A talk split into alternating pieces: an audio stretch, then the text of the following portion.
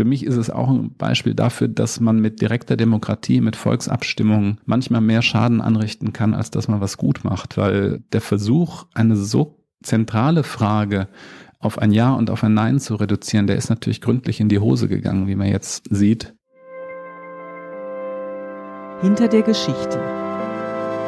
Der wöchentliche Podcast für Freunde der Zeit.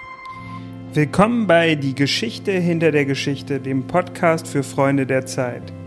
Mein Name ist Johannes Duziak, ich bin Autor und Social Media Redakteur und ich spreche jetzt mit Matthias Kruper aus dem Politikressort. Der langjährige EU-Korrespondent der Zeit kommt gerade aus London zurück, von wo er für die aktuelle Ausgabe über den Brexit berichtet hat. Kommt der Brexit immer noch? Das ist die äh, eine Million Euro Frage. Ich kann sie nicht beantworten. Die Situation ist so durcheinander in Großbritannien selber, dass im Grunde genommen alles möglich ist, von Neuwahlen über den Brexit bis hin zu einem erneuten Referendum und vielleicht keinem Brexit, dass jede Wette da eine Wette wäre und insofern enthalte ich mich da der Spekulation. Ich weiß es wirklich nicht. Was spricht denn dafür, dass es keinen Brexit gibt? Ich meine, im Oktober sind 700.000 Menschen in London auf die Straße gegangen, um für ein zweites Referendum zu demonstrieren. Hatte das irgendwelche Konsequenzen im Parlament? Haben die Parteien diese Stimmung aufgenommen? Ja, wobei man natürlich mal ein bisschen aufpassen muss. 700.000 Leute auf der Straße ist, ist oder war sehr eindrucksvoll. Ich glaube, so viele Leute sind noch überhaupt nirgendwo in Europa für die EU auf die Straße gegangen. Trotzdem ist es natürlich nur ein Teil des Landes. Also alle Umfragen deuten darauf hin, dass das Land selber nach wie vor über diese Frage drinbleiben, rausgehen, tief gespalten ist. Im Moment sind die Umfragen eher für drin bleiben, aber ähm, nicht mit zwei Dritteln zu ein Dritteln, sondern immer noch mit Margen von 53 Prozent zu 47 oder jetzt die jüngste war 55 für drin bleiben, 45 für rausgehen. Das ist schon relativ weitgehend. Also Vorsicht, das Land ist nach wie vor gespalten und das macht die Sache so schwierig, weil was auch immer man jetzt, wie auch immer man die Briten sich jetzt aus dem Schlamassel, in den sie sich reingeführt haben, herauskommen. Die Frage ist, wie man das Land, also wie man möglichst viele Leute mitnimmt und diese Gräben, die halt im Land sind, nicht noch tiefer macht. Und da sagen die einen, ein Referendum ist die einzige Chance, weil das ist die einzige Chance, wo die Menschen selber noch mal entscheiden. Die anderen sagen, die Menschen haben aber schon entschieden vor zwei Jahren. Insofern würde ein Referendum die Gräben nochmal wieder vertiefen, weil man sozusagen denselben Streit, denselben Kampf, den man jetzt über viele Jahre führt, nochmal verlängert. Trotzdem hat es in der letzten Zeit immer mehr Stimmen, immer mehr Unterstützung dafür gegeben, ein zweites Referendum zu machen und eben insbesondere auch, und das ist am Ende entscheidend, im Parlament mehren sich die Stimmen dafür. Was ist dein Eindruck? Wie könnte man die Gräben zuschütten? Mit, mit, mit einem zweiten Referendum? Hm, hm, hm. Um ehrlich zu sein, ich bin sehr skeptisch.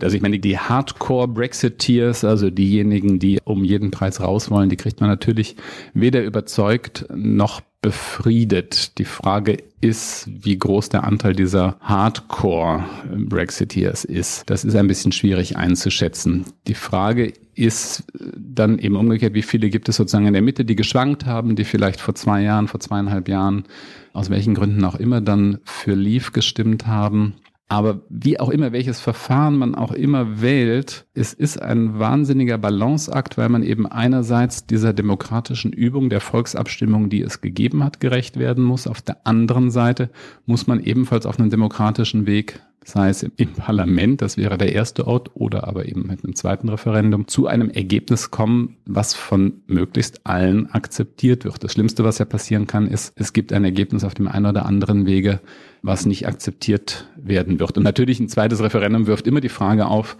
gibt es dann auch ein drittes und ein viertes Referendum noch? Da sagen jetzt diejenigen, die für so ein zweites Referendum sind, nein, egal wie das dann ausgeht, egal wie knapp und wenn es nur mit zwei Stimmen am Ende ist, das muss dann für eine Generation, wird jetzt immer gesagt, also für die nächsten 20 Jahre gelten.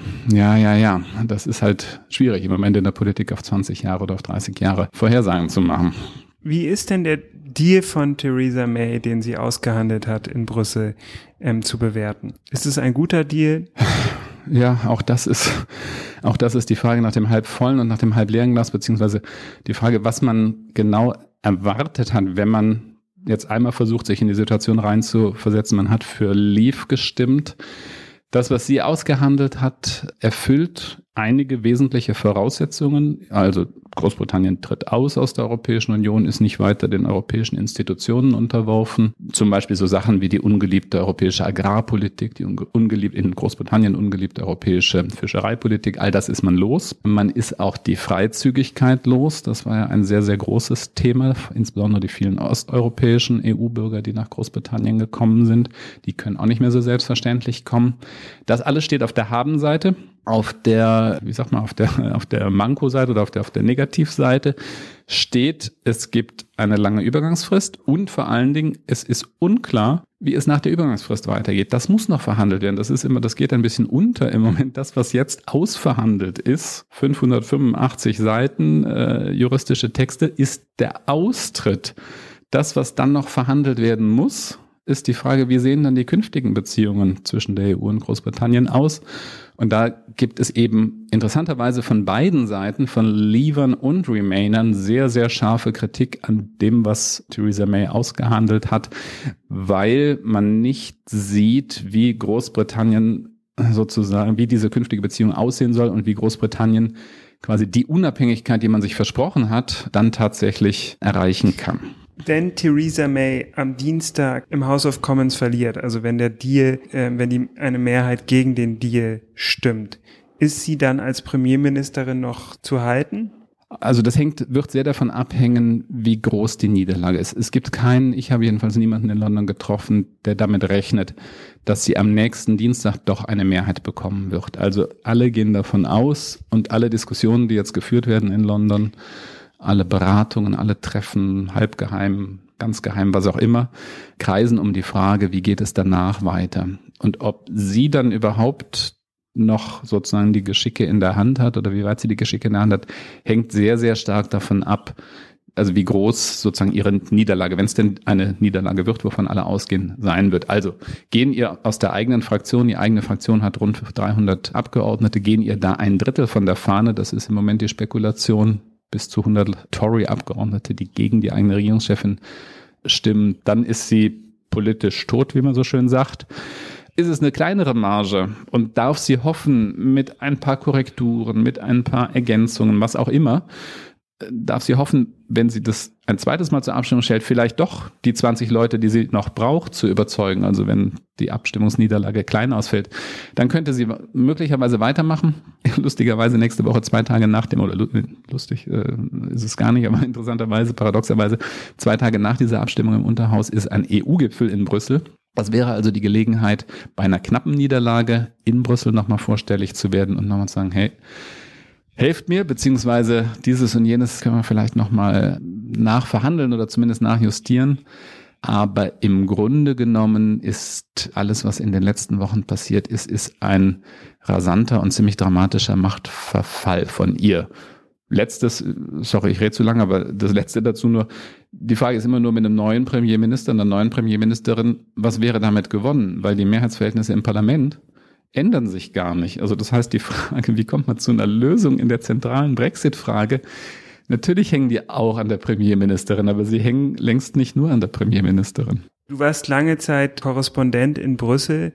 Was hörst du denn aus Brüssel? Glaubst du, die EU wäre offen für eine Nachverhandlung, wenn May eine knappe Niederlage in, im House of Commons erleiden würde? Muss man jetzt auch wieder sagen, nachverhandeln ist vielleicht der falsche Begriff an der Stelle diese 585 Seiten, das Austrittsabkommen ist aus EU-Sicht fix und wird sicherlich auch nicht nachverhandelt. Das ist aber auch gar nicht so sehr der Streitpunkt. Der Streitpunkt ist der zweite Teil, nämlich was kommt danach? Nochmal, das ist bislang eben nur anverhandelt, wenn man so will. Da gibt es eine ich glaube mittlerweile 28 Seiten starke Erklärung. Das ist so eine Art Absichtserklärung. Also das ist nichts Verbindliches.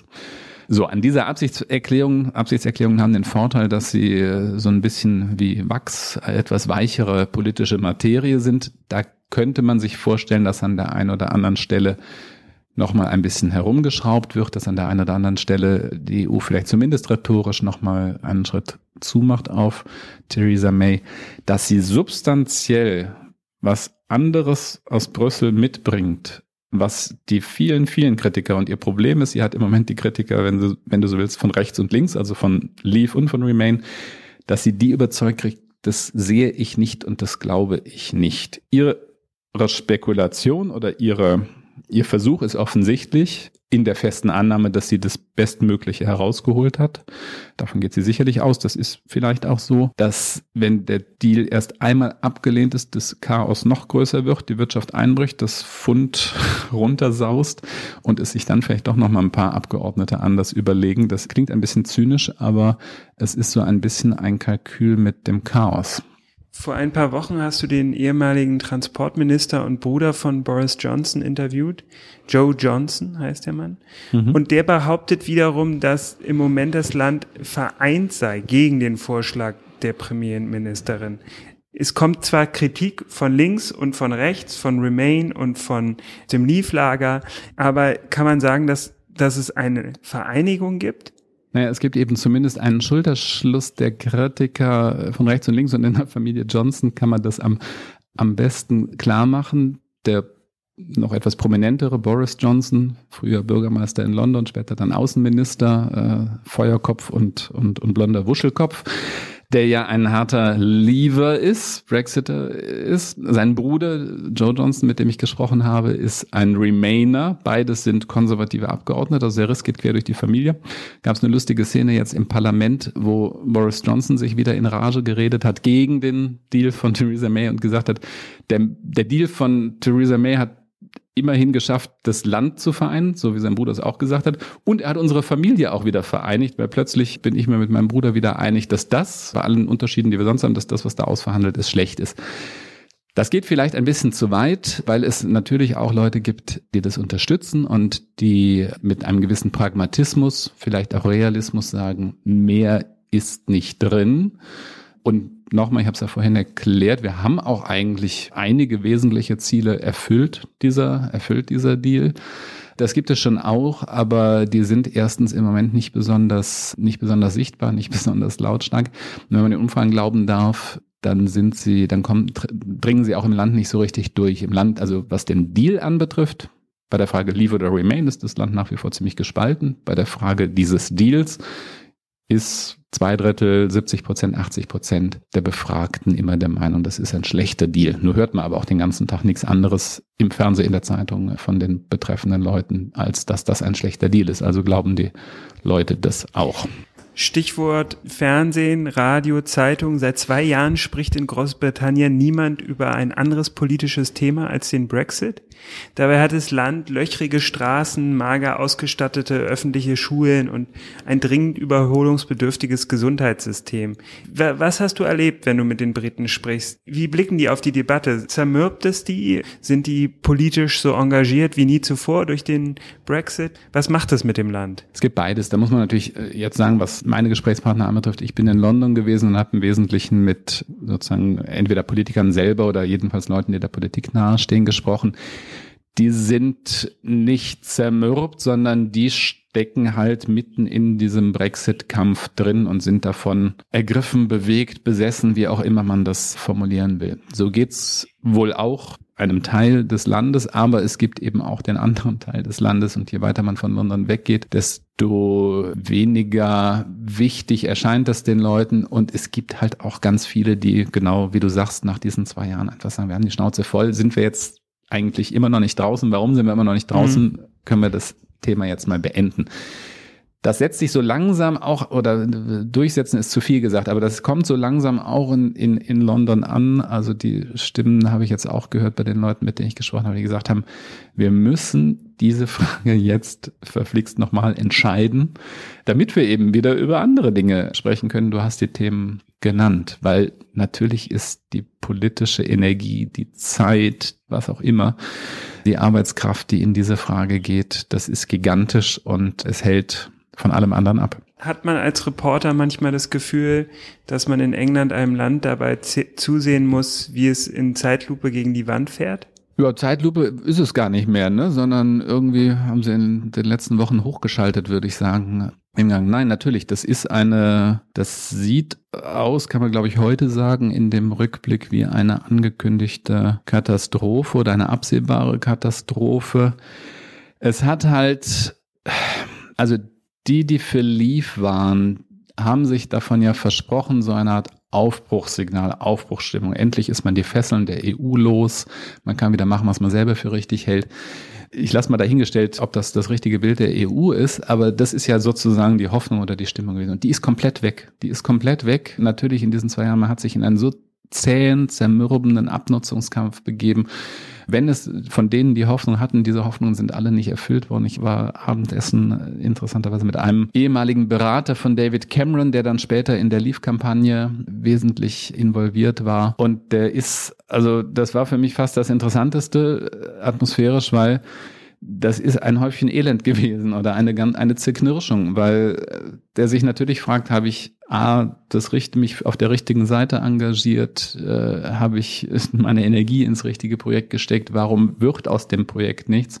Und so viel kann man, glaube ich, heute sagen, wie auch immer das jetzt ausgeht und wie auch immer der Knoten gelöst wird, ein Aufbruch in irgendeiner Form wird daraus sicherlich nicht mehr, sondern es werden alle froh sein, wenn sie das Thema auf die eine oder andere Art hinter sich lassen können. Was können die Europäer vom Brexit lernen? Hm, die anderen Europäer, ähm, naja, also aus Sicht der EU, das soll jetzt nicht zynisch klingen, sondern ich glaube, das ist nüchtern und auch richtig. In dem Moment, wo die Briten ausgetreten sind, äh, nach 2016, sind in fast allen Ländern die Umfragen für die EU hochgegangen, ist die Unterstützung gewachsen. Die ganzen Parteien von Marine Le Pen bis zu hier dem Salvini in, zur Lega Nord, ehemaligen Lega Nord, hier zur Lega in Italien, die damit geflirtet haben, aus der EU austreten zu wollen, die das auch mal im Programm hatten oder das zumindest mal formuliert haben, die haben das alle kassiert, weil natürlich in gewisser Weise das ein abschreckendes Beispiel ist. Da muss man jetzt nur umgekehrt sagen, das heißt natürlich trotzdem nicht, dass alles in der EU jetzt super ist, sondern im Gegenteil, vieles oder manches, was die Briten und die, die raus wollten und wollen, kritisiert haben, kritisieren sie ja auch mit Recht. Also das heißt jetzt nicht, dass sich die EU da auf irgendwas ausruhen kann. Trotzdem glaube ich, ist es erstmal für die meisten anderen Europäer, und dafür sprechen auch die Umfragen, eher eine abschreckende Sache wenn ich das dazu sagen darf, da kriege ich zwar dann wahrscheinlich Gegenwind und äh, Kritik. Für mich ist es auch ein Beispiel dafür, dass man mit direkter Demokratie, mit Volksabstimmungen manchmal mehr Schaden anrichten kann, als dass man was gut macht, weil der Versuch, eine so zentrale Frage auf ein Ja und auf ein Nein zu reduzieren, der ist natürlich gründlich in die Hose gegangen, wie man jetzt sieht. Und das Land wäre nicht in dem, in den Schwierigkeiten, äh, wenn Regierung oder Parlament versucht hätten, die Fragen zu lösen und zu diskutieren. Also ich glaube, es ist auch ein bisschen eine, ein, ein Fingerzeig vorsichtig vor dieser Art direkter Demokratie, nicht weil man dem Volk nicht trauen darf, sondern einfach, weil manche Fragen so kompliziert sind, wie man hier jetzt sieht, dass die sich nicht auf Ja oder Nein rein oder raus reduzieren lassen. Das ist doch ein schönes Schlusswort. Vielen Dank, Matthias Kruper. Matthias ist Politikredakteur und langjähriger EU-Korrespondent bei der Zeit. Mein Name ist Johannes Duziak, ich bin Autor und Social Media Redakteur. Sie können den Freunde der Zeit Podcast im iTunes Store abonnieren oder auf www.freundederzeit.de. Vielen Dank. Danke. Tschüss.